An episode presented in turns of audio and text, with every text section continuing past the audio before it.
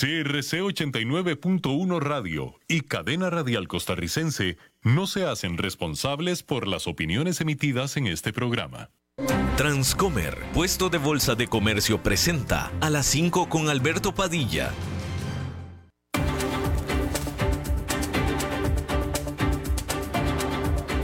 Inicia a las 5 con Alberto Padilla un programa diseñado con el objetivo de llevarte diariamente un tema de actualidad, acompañado siempre de reconocidos editorialistas, de lunes a viernes a las 5 de la tarde por CRC 89.1 Radio, a las 5 con Alberto Padilla.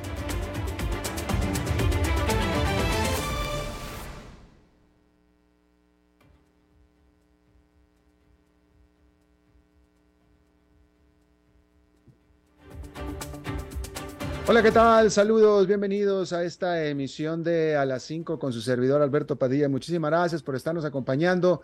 Gracias por estar ahí. Le mando cálidos saludos desde la señal de CRC 89.1 Radio en Costa Rica, San José, la capital, desde donde estamos transmitiendo hasta el punto en el tiempo, en el espacio en el que usted nos está escuchando, porque estamos saliendo en diferentes vías simultáneamente, por ejemplo, en la página de este programa a las 5 con Alberto Padilla en la página de Facebook, en el canal de YouTube de este programa también. Estamos también en podcast, estamos en Spotify, Apple Podcast, Google Podcast y otras cinco plataformas importantes más. Aquí en Costa Rica este programa que sale en vivo en este momento a las 5 de la tarde se repite todos los días a las 10 de la noche aquí en CRC 89.1 Radio. En esta ocasión me acompaña al otro lado de los cristales, tratando de controlar los incontrolables, el señor David Guerrero y la producción general de este programa, siempre poderosa, desde Bogotá, Colombia, a cargo del señor Mauricio Sandoval. Bien, este es el primer programa de la semana. Fue un fin de semana largo, un feriado eh, importante, como usted sabe. Y durante el fin de semana, como estábamos adelantándolo ya el viernes, se dio otro colapso bancario más en los Estados Unidos. Durante el fin de semana, las autoridades decidieron intervenir el banco mediano que le llaman First Republic y pues básicamente, bueno, le solicitaron, pero básicamente no le tuvo mucha opción, le pidieron de favor, aunque era, no era realmente ningún favor, sino más bien una orden al eh, JP Morgan, al banco más grande de los Estados Unidos, que comprara los activos, los depósitos del el First Republic y eso fue lo que sucedió y así es como en teoría se está de nuevo estabilizando la situación. Ahora, hay que aclarar una cosa, me gustaría aclarar una cosa. Cuando a estos bancos le llaman un banco mediano, como el First Republic, a lo que se refieren es, es que no es uno de los gigantes bancos como JP Morgan, como Sitio, como Bank of America. A eso se refieren con banco mediano pero no es que sea un banco chico, estamos hablando de bancos bastante importantes, bastante grandes, lo que pasa que no son gigantescos.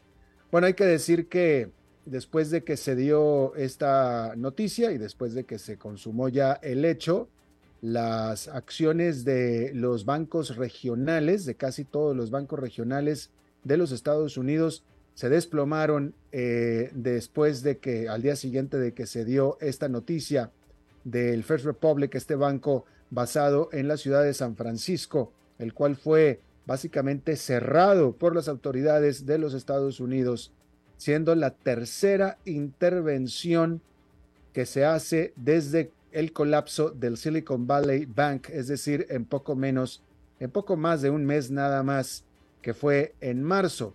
Hay que decir que en esta jornada las acciones de otro banco mediano, el PAC West, cayeron por 25%. Hay que recordar que cuando sucedió lo del Silicon Valley Bank hace un mes, las primeras acciones que fueron atacadas de manera muy importante y después el banco en general o en sí fue atacado fue precisamente el First Republic. Pareciera que está repitiéndose el patrón. Ya cayó First Republic, ahora se va el ataque sobre el Pac West. Por lo pronto, Vamos a ver. Hay que decir que antes de esto, los inversionistas de eh, la eh, muy influyente que le llaman conferencia Milken en California advirtieron que una mayor regulación de los bancos pudiera afectar a la economía de los Estados Unidos. Una mayor regulación de los bancos. Pero lo que pasa es que la situación actual, donde los bancos están cayendo, eso también está afectando a la economía de los Estados Unidos. Entonces, definitivamente se trata de una encrucijada muy difícil en la que está la economía de los Estados Unidos, en donde cualquier acción que tomen las autoridades, ya sea salvatando o salvando un banco o tratando de evitar que otro caiga con regulaciones, todo esto tiene consecuencias no positivas sobre la economía de los Estados Unidos. Así es que por lo pronto, todas las, uh, ¿cómo le podré decir? Todos los proyectiles ahora están dirigiéndose al Pac West, en lo que de nuevo pareciera una repetición del patrón. Vamos a ver en lo que sucede en la jornada del jueves y del el viernes. Bien, hay que decir que eh, esta empresa eh, vendedora en corto, que es lo que es una vendedora en corto, que se disfraza y que se llama como si fuera, como si se llamara eh, una empresa investigadora, que es la Hindenburg Research. ¿Se acuerda, ¿Se acuerda usted? Que hemos hablado mucho de Hindenburg Research, esta empresa que se dedica a hacer estudios negativos, a encontrar los problemas en las empresas, a encontrar los problemas en las empresas con la esperanza de que las acciones caigan y ellos poder vender en corto. Bueno, pues hay que decir que ahora Heidenberg Research publicó un reporte negativo, ahora en contra de una gran empresa estadounidense, la ICANN Enterprises, que es eh, cotizada en bolsa del legendario inversionista Carl Icahn y eh, dijo en este reporte que esta, este grupo industrial está sobrevaluado y que básicamente está operando, y de nuevo, esto es básicamente lo que hace Hindenburg Research, está operando estructuras económicas piramidales, Ponzi, como se dice en inglés, pero son estructuras económicas piramidales. Y por supuesto que esto tuvo el efecto deseado. Hay que decir que las acciones de ICANN se desplomaron hasta por un 24% después de que salió esta publicación. De nuevo, la empresa publica esta, eh, este informe tremendamente negativo con la intención, ya no es con la esperanza, con la intención de que precisamente bajen, se desplomen las acciones en beneficio de la propia empresa que publicó este informe. En lo que yo, de nuevo reitero, debería de ser totalmente ilegal. Porque, o sea, yo no, yo no sé cómo lo que le llaman aquí en Estados Unidos, lo que le llaman insider trading, información privilegiada, de comprar acciones. Si yo, o sea, la información privilegiada, de contar con información privilegiada, eso es totalmente ilegal en Estados Unidos. Yo no entiendo cómo esto no, no es ilegal también. Tendría que ser ilegal. El hecho de que yo sé, yo, imagínense que aquí en este programa, a las 5 con Alberto Padilla, tuviéramos el poder de afectar acciones a la operación de determinada acción en el mercado con algo negativo, positivo que yo pueda decir. Yo sé que yo tengo ese poder, vamos a suponerlo. Y entonces yo, vamos a suponer que voy a hablar de Apple, cualquier otra empresa, y como yo sé que lo que yo diga va a afectar, entonces yo con antelación compro acciones de esa tal empresa. Y después hago que esas, que esas acciones suban. Eso tendría que ser ilegal. Tendría que ser ilegal. Pero en lo por lo visto no lo es, cuando menos no en el caso de Hindenburg Research. Hay que recordar que en febrero esta Hindenburg Research sacó también un reporte completamente negativo en contra del grupo Adani de la India, que hablamos aquí muchísimo de eso, que le hizo perder ese reporte 100 mil millones de dólares en capitalización de mercado. Y por supuesto que la empresa, que es uno de los grupos industriales más grandes de la India, rechazó por completo lo publicado por este informe. Así es que ahí lo tiene usted. Bien, hay que decir que las acciones del el servicio en línea Chegg con doble G, Chegg, servicio en línea que ofrece, no sé si usted lo conocía, esperemos que nuestros hijos no lo conozcan, pero este servicio en línea ofrece bajo demanda y por un costo las respuestas a los exámenes universitarios o todo tipo de exámenes, todo tipo de pruebas de colegio, colegiales. Este servicio en línea Check ofrece por una suscripción las respuestas. Bueno, las acciones de esta empresa cayeron por casi 50% después de que la propia empresa admitió que una buena parte de su clientela ya probablemente la perdió porque se fueron con ChatGPT, con la inteligencia artificial. Reportó un 7% en sus ingresos anuales y su base de suscriptores cayó por 5%. Con esto también las acciones de otras eh, herramientas de aprendizaje como son Pearson o Coursera, que la Coursera sí la conozco yo, también cayeron con esta información. Bueno, y hablando de eh, los lugares en conflicto, hay que decir que un tren carguero se descarriló en la zona suroeste de Rusia, cerca de la frontera con Bielorrusia y con Ucrania, después de que explotó en la vía un artefacto. Los oficiales rusos llamaron esto como una interferencia ilegal en el trabajo del transporte ferrocarrilero. Así fue como lo definieron. Pero hay que decir que esta área ya ha visto ah, con antelación sabotajes desde que comenzó la invasión de Rusia a Ucrania. Hay que decir que un incidente similar sucedió el lunes cerca de la frontera con Ucrania, que causó que otro tren se incendiara. Ahí lo tiene usted. Y en Sudán, hay que decir que los líderes de las facciones eh, que están en conflicto conflicto bélico, conflicto armado, acordaron otra tregua ahora de una semana a partir de este jueves y que elegirán enviados para o negociadores para la paz. Enviarán negociadores para la paz de acuerdo a lo que informó el país vecino de South Sudán o Sudán del Sur, el cual ha estado trabajando para negociar un cese al fuego definitivo.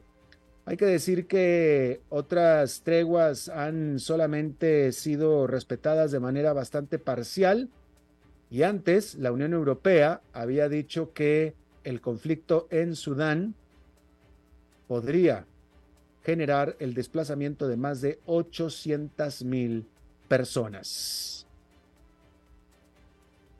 Ahí la tiene usted. Bien. Vamos a decir que eh, en Europa se están dando cifras económicas encontradas y bastante confusas, que causan por un lado expectativa y por otro lado frustración. Hay que decir que durante años el Banco Central de eh, la Unión Europea usaba lo que llamaban eh, pronósticos o guías hacia futuro para preparar a los mercados sobre las expectativas de los movimientos del Banco Central. Sin embargo, ahora la inflación y los datos económicos que se están dando son tan volátiles en la Unión Europea que ya el Banco Central no se atreve a tomar una posición como lo que antes hacía. Ahora lo que está haciendo es eh, ajustar su política de tal manera que sea bastante dependiente de la más reciente información. El problema es que esta información más reciente está viniendo encontrada. Los últimos dos datos, los cuales se usan, los datos más importantes, los datos claves que son usados para guiar la política monetaria del Banco Central de la Unión Europea, fueron publicados este martes. Hay que decir que la encuesta sobre el crédito bancario para el primer trimestre del 2023 se dio a conocer este martes y también la cifra de inflación para abril. Dos cifras dos reportes, dos encuestas absolutamente claves.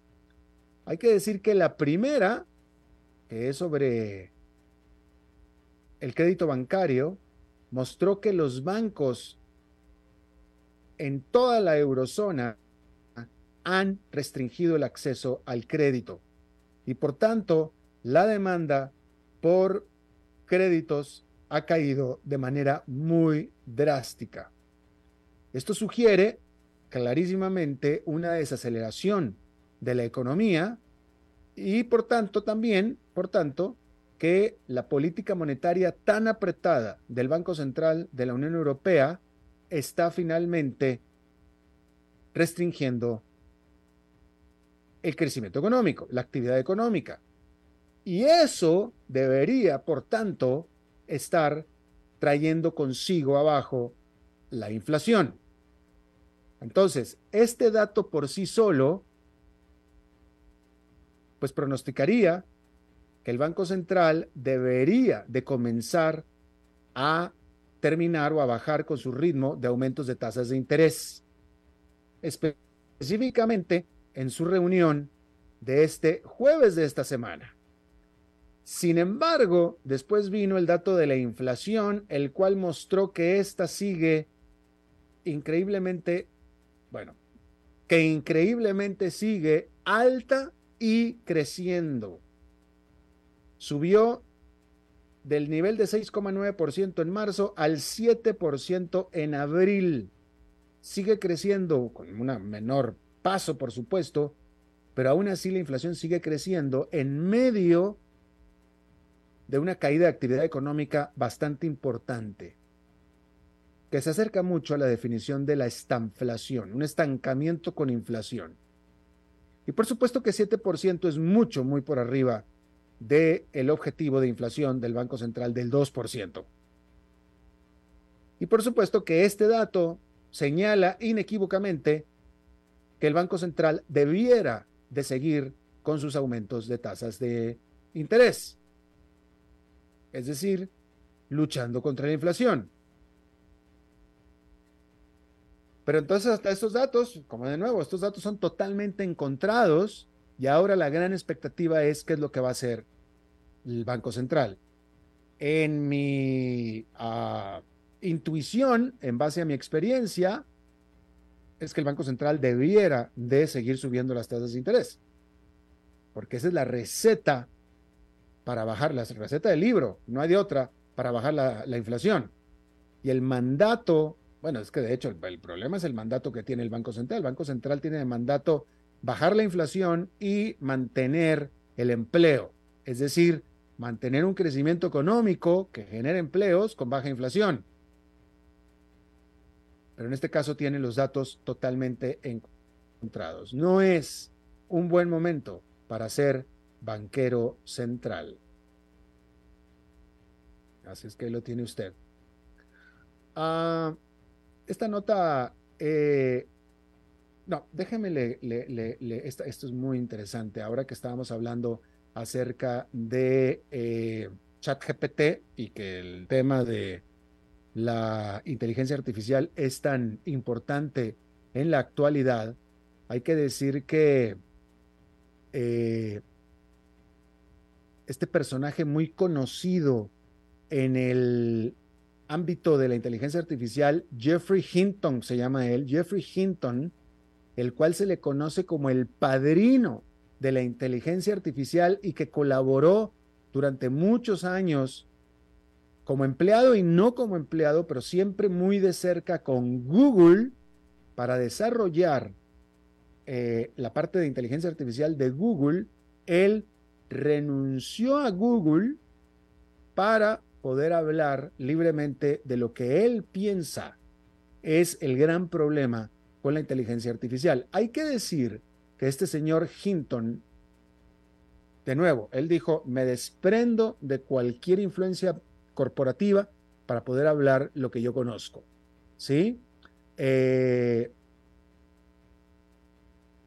y lo, lo segundo que aclaró es que Google, en lo que a él respecta, Google está haciendo las cosas bastante responsablemente.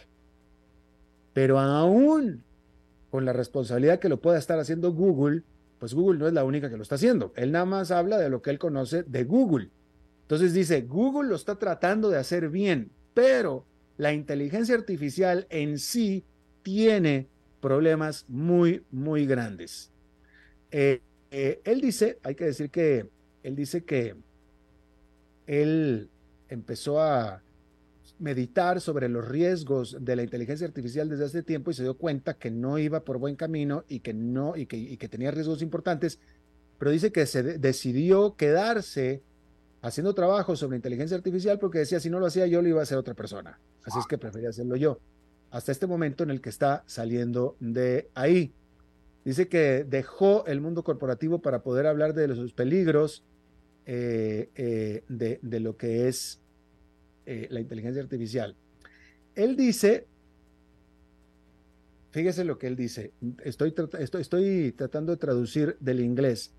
Este señor dice, yo creo que el rápido progreso de la inteligencia artificial va a transformar la sociedad en maneras que todavía no entendemos del todo y no todos los efectos serán buenos. Hinton dijo en una conferencia que dio en el 2021, ¿sí? Dijo que eh, habló, él, piensa que la inteligencia artificial definitivamente va a impulsar y a mejorar los cuidados de salud, por ejemplo, y también va a crear oportunidades. Sin embargo, a pesar de que va a hacer grandes avances en los cuidados de salud, también va a crear grandes oportunidades para la creación de lo que él llamó armamento autónomo letal o armas letales autónomas. Él dice que encuentra este prospecto mucho más inmediato y mucho más terrorífico que el prospecto de que los robots se, se hagan cargo de la humanidad lo cual él, él piensa que sí, falta mucho para que eso pueda suceder. Es decir, básicamente está diciendo que muchos de los que están pensando que la inteligencia artificial lo que va a pasar es que va a, tomar eh, control sobre todas las cosas, él cree que eso no es un peligro, no inmediato ni siquiera de mediano plazo. Él más bien habla de la utilización de la inteligencia artificial para la creación de armas letales autónomas.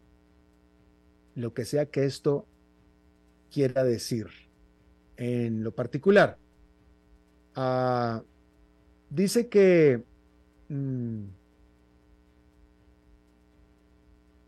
dice que, eh, que no, que él no cree en la idea de que la inteligencia artificial, ah, artificial vaya a terminar siendo más inteligente que el humano, que no, eso, eso, eso no. Dice que, él no cree que vaya a ser así. Que de nuevo, es lo que mucha gente piensa que por ahí va la cosa, pero él no cree que vaya a ser así. Sin embargo, eh, que eso no va a suceder en los próximos ni 30 ni 50 años. Pero él habla acerca de eh, el, el, armamento. Y bueno, cosa que sería de esperar, ¿no? Porque las grandes, casi todas las grandes tecnologías una, o nacen del militarismo o el militarismo las adopta de manera importante. ¿Sí? El Internet nació de la, militar y así una gran sinnúmero de tecnologías terminan o naciendo por parte de militar o la militar termina adoptándolo de manera muy, muy importante.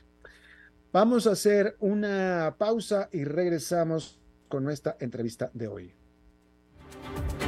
A las 5 con Alberto Padilla, por CRC 89.1 Radio.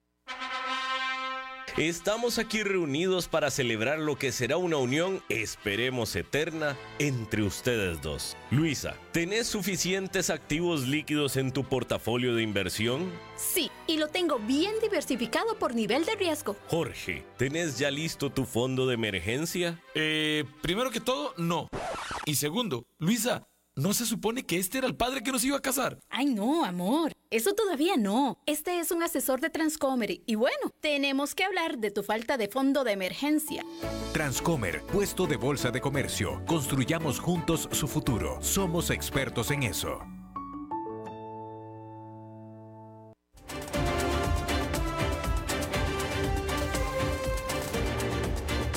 Seguimos escuchando a las 5 con Alberto Padilla.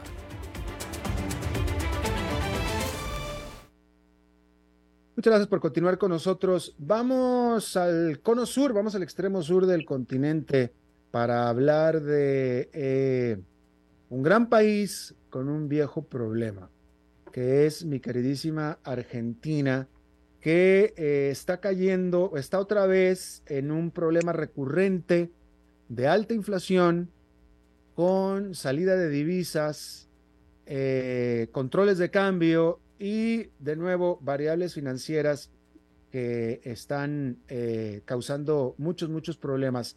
Pero eh, lo, más frustrante de todo esto, y es lo que vamos a hablar con nuestro invitado del día de hoy, es que es un problema que ni se elimina del todo y no se ha eliminado de todo en lo que va este siglo y que cíclicamente se empeora y se vuelve a empeorar y vuelve a salir y va a su y baja, pero sin salir, sin salir de ahí, en lo que yo siempre he llamado a Argentina como un país único, porque es el único país que tiene estos problemas. Está conmigo, está con nosotros vía telefónica un muy, muy buen amigo mío, un excelente analista, un excelente economista, un excelente analista financiero eh, argentino, eh, Claudio Zukovicki. Mi querido Claudio, ¿cómo estás? Te saludo con mucho gusto.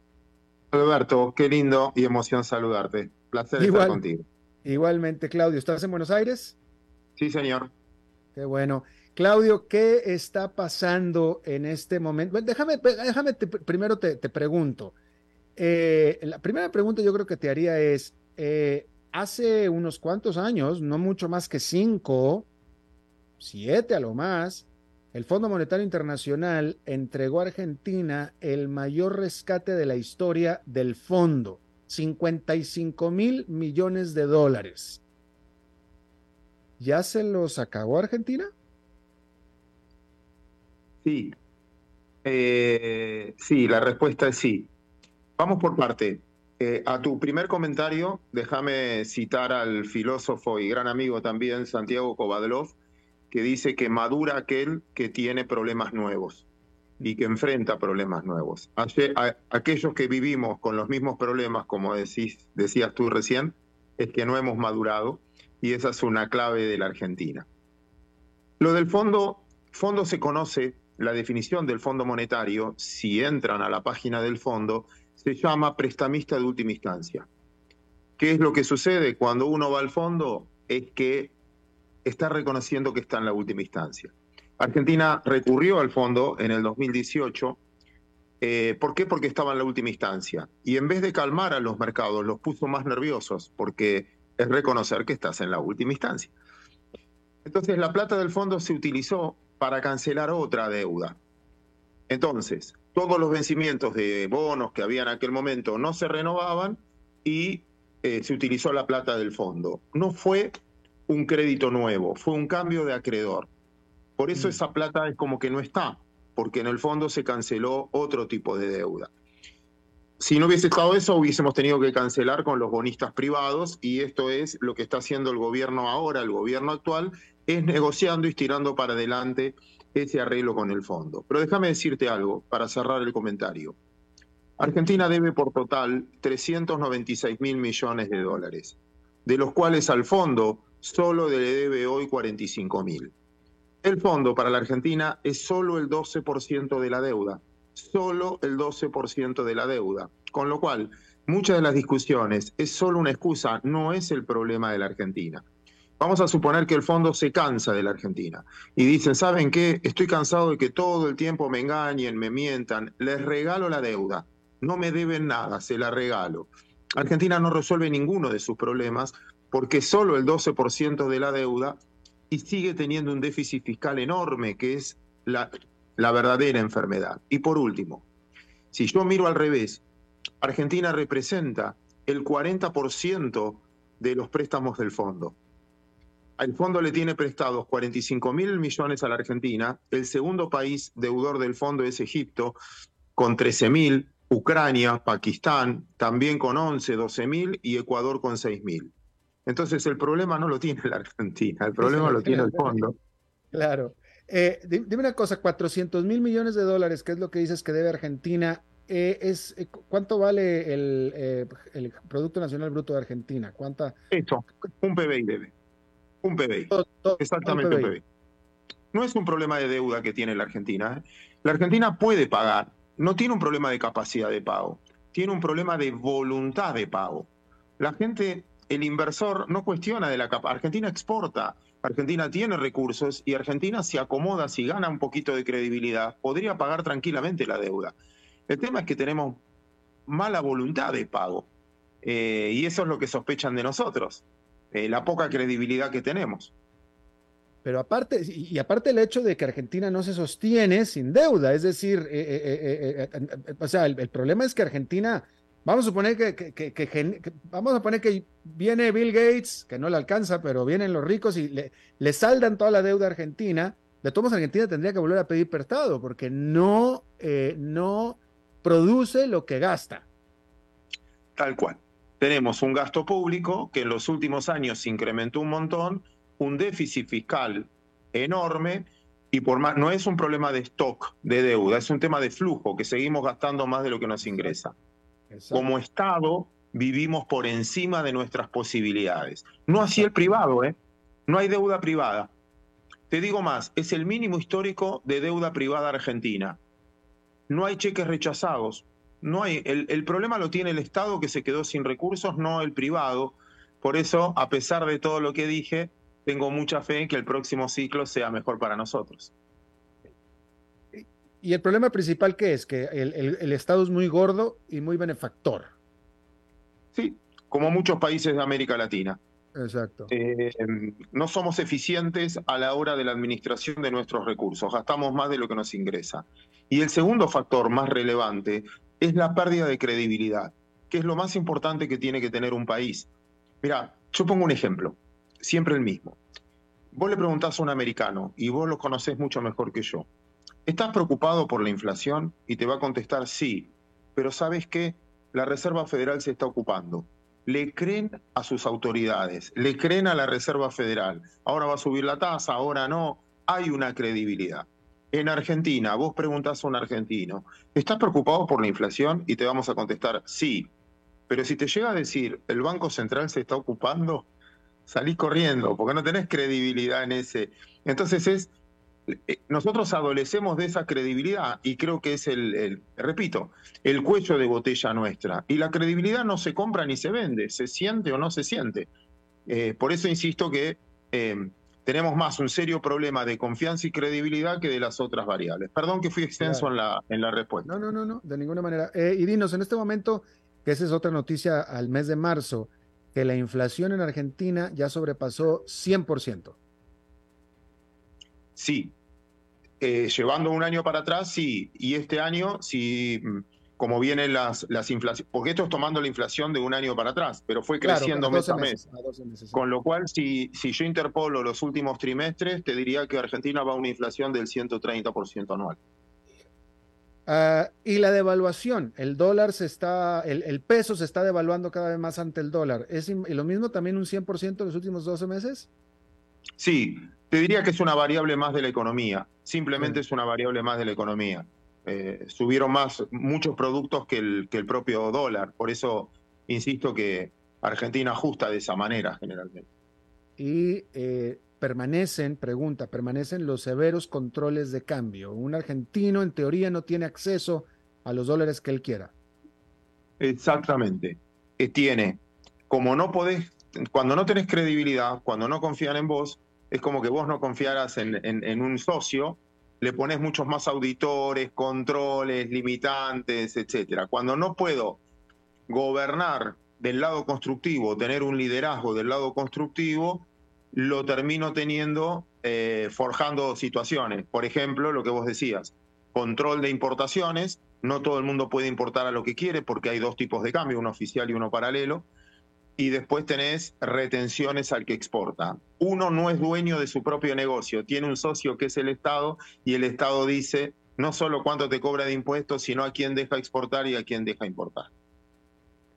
Bien, ahora, el presidente actual, Alberto Fernández, tomó una decisión que tú me vas a decir que es el primer presidente que no busca la reelección en cuánto tiempo, pero tomó una decisión inaudita, yo no sé si inesperada, pero inaudita en el caso, en el sentido de que eso justamente dijo, puedo reelegirme, mas no lo voy a buscar, no lo voy a hacer. ¿Por qué? Primero tiene mucha división interna, no tiene el respaldo de su propio partido. De hecho, eh, casi todos los más críticos de la gestión del presidente son sus propios socios políticos. Y segundo, que creo que no tenía, no contaba con el apoyo de la gente, no es que iba a sacar muchos votos. Cuando uno miraba, no sé si se puede creer en las encuestas o no, y no sé, uno vota, eh, pasó en toda Latinoamérica, ¿no? Las elecciones se, deciden dos días antes o tres días antes. En lo que va del trayecto hasta ahora, la verdad es que tampoco tenía intención de votos, tiene una imagen negativa muy alta y supongo que eso habrá influenciado más que, un acto voluntario patriota de no, de no querer confrontar.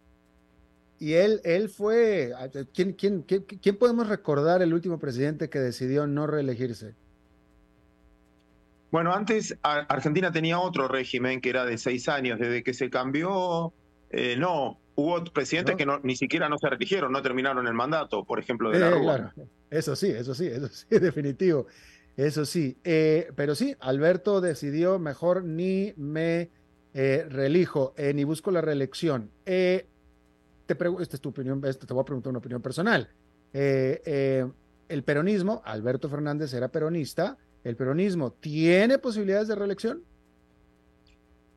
Depende con el candidato que vaya. Usted dice que son muy pragmáticos y de repente puede ir con un candidato de un gobernador o alguien que en su gestión eh, tiene más cosas para mostrar. Eh, mira, si hay algo que aprendí después de muchos años de mercado, es tachar del abecedario la palabra imposible que. Eh, nunca más contesto imposible que y tampoco voy a contestar seguro que. Perdí tanto, me equivoqué tantas veces que digo, todo, hay, todo tiene probabilidades.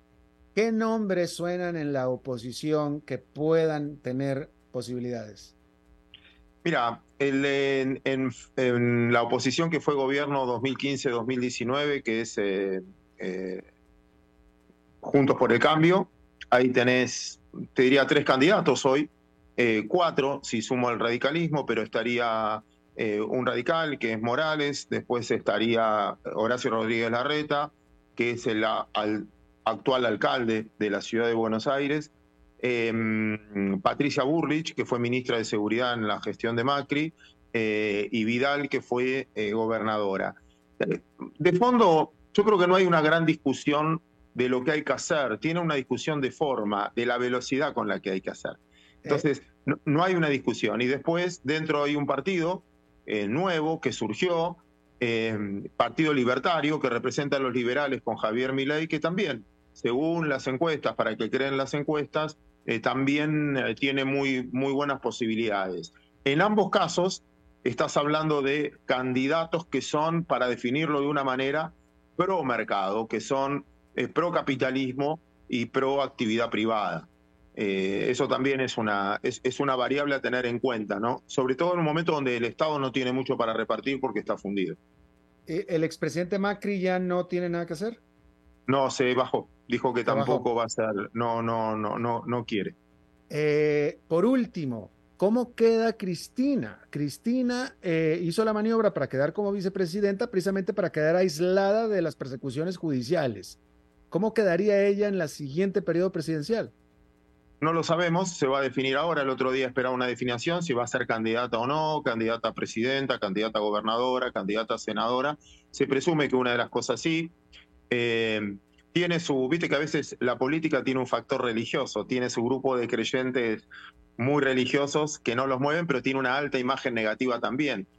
Es, es difícil que gane una elección sola porque lo apoya el 30% de la gente y el 60% está en contra, eh, pero es muy necesaria para, esto es lo que dicen siempre, para el peronismo es necesaria porque es la única que tiene el 30% de los votos.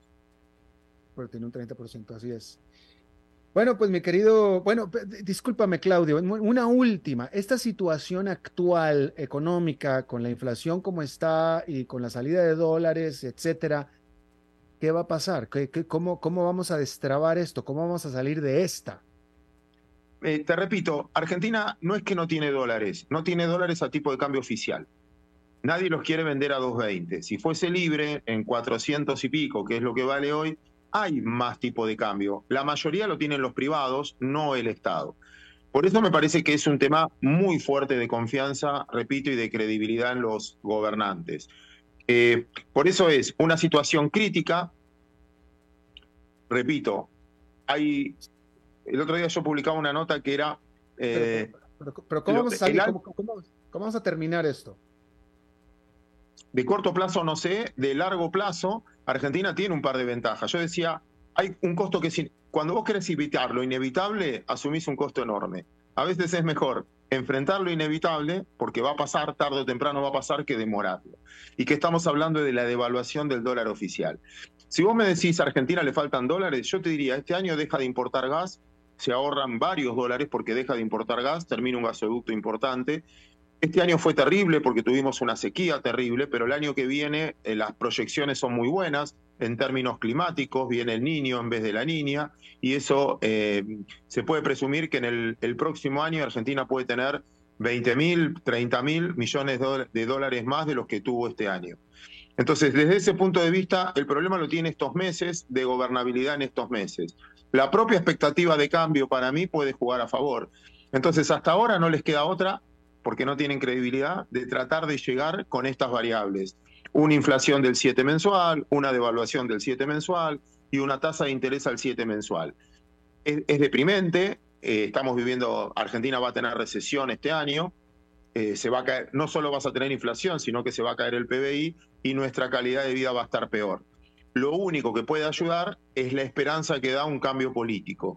Y eso es la única manera. Hoy no pueden tomar medidas económicas que cambien este status quo porque por más que las tomen, no tienen la credibilidad de la gente. No, es que es como que yo te diga a vos, e, esta semana voy a adelgazar. Y vos que me conocés de muchos años me decís, Claudio, me venís diciendo lo mismo desde que sos chico y nunca adelgazaste, ya no me crees más. Bueno, eso le pasa al gobierno. Listo. Bueno, pues Claudio Sukovicki, analista, uno de los mejores eh, analistas y comunicadores eh, de economía, del tema eh, de economía y finanzas y financiero de Argentina. Te agradezco muchísimo. Al contrario, un placer enorme. Gracias, Claudio. Hasta la próxima. Y bueno, yo estoy viendo ahí en pantalla a Fernando Francia, así es que supongo que es la manera en que me está diciendo David Guerrero que nos vamos directito con Fernando Francia porque es martes. ¿Cómo estás, mi querido Fernando? Súper bien, súper bien. Vámonos directo porque la entrevista estaba demasiado interesante y había que seguir escuchándola.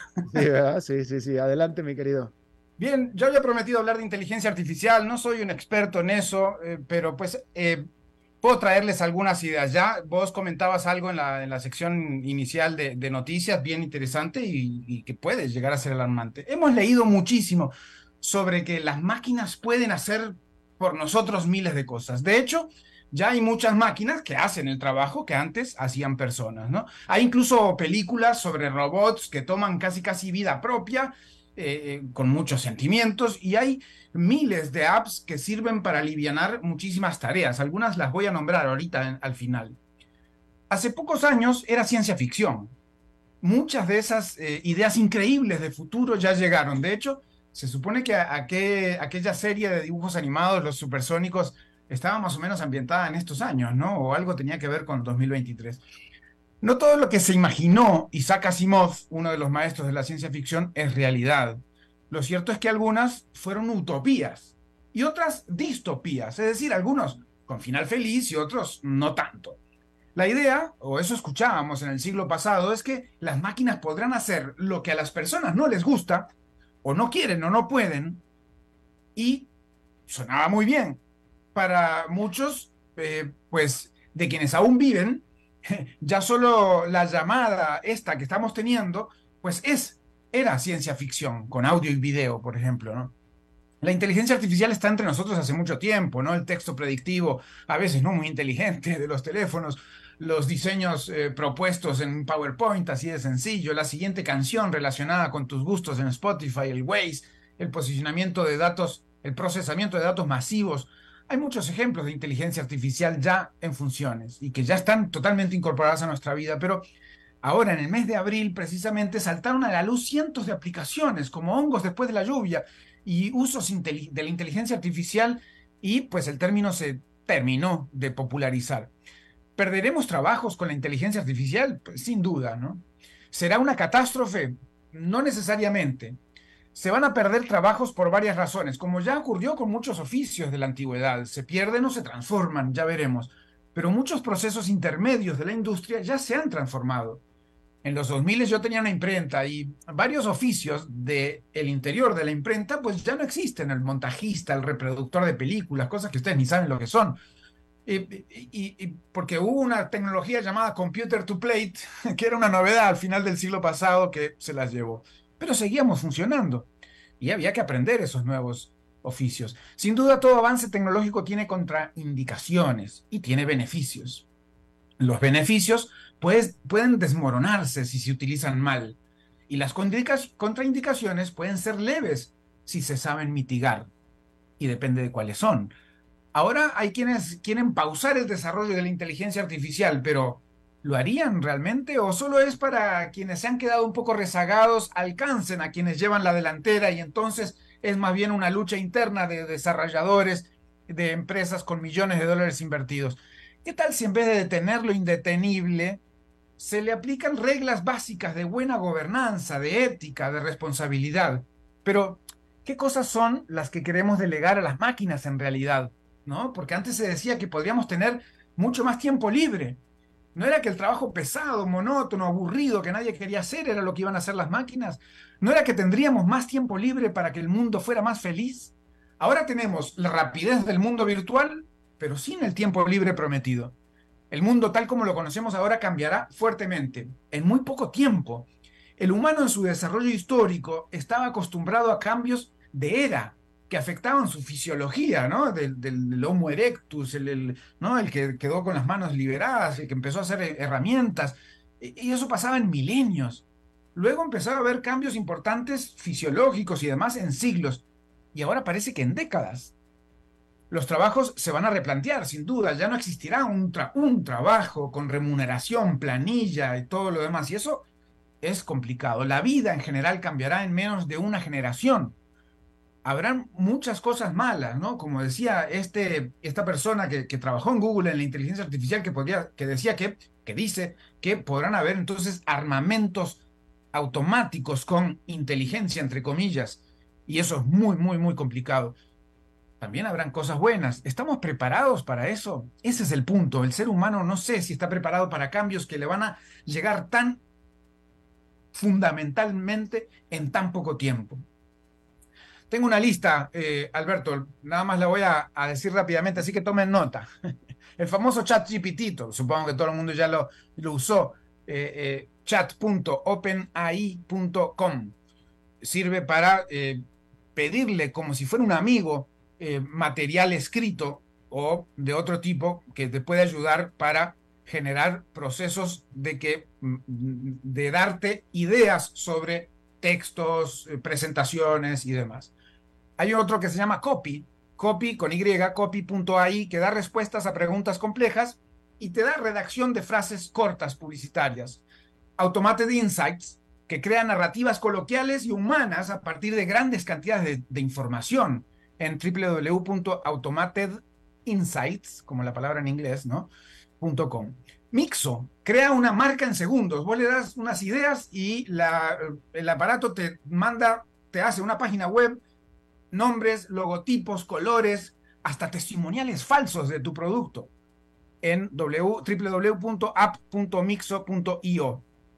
Jasper crea contenido y frases publicitarias para marketing en jasper.ai Brandmark crea logotipos para empresas, eh, más o menos, no son muy buenas en brandmark.io. Y algo que ya deben usar todos, savefrom.net, para descargar videos de cualquier plataforma y pues entonces poderlos compartir. Hay muchísimos más, tengo una lista larga, pero no nos da el tiempo para todo, Alberto. Y no, bueno, lo que yo siempre he dicho, eh, eh, bueno, tú estás, tú estás a tono con, con, la conversación actual acerca de la inteligencia artificial, estás totalmente a tono, pero todo esto empezó, eh, todo esto es un fenómeno de este año, Fernando. Todo esto es un fenómeno de este año, estamos en apenas empezando mayo, esto empezó en enero. Pero ese es el tema, Alberto, es que recuerden que los teléfonos celulares hicieron que en tu memoria ya no entren eh, centenares de números telefónicos que vos, seguramente vos además porque sos de, de, los míos, eh, eh, Te, lo, sabías. Cierto que te sabías no solo el de tu mamá y, el, de, y el de alguno más, te sabías de varios trabajos, de, un montón de lugares, te sabías los números telefónicos. Ahora no lo sabemos.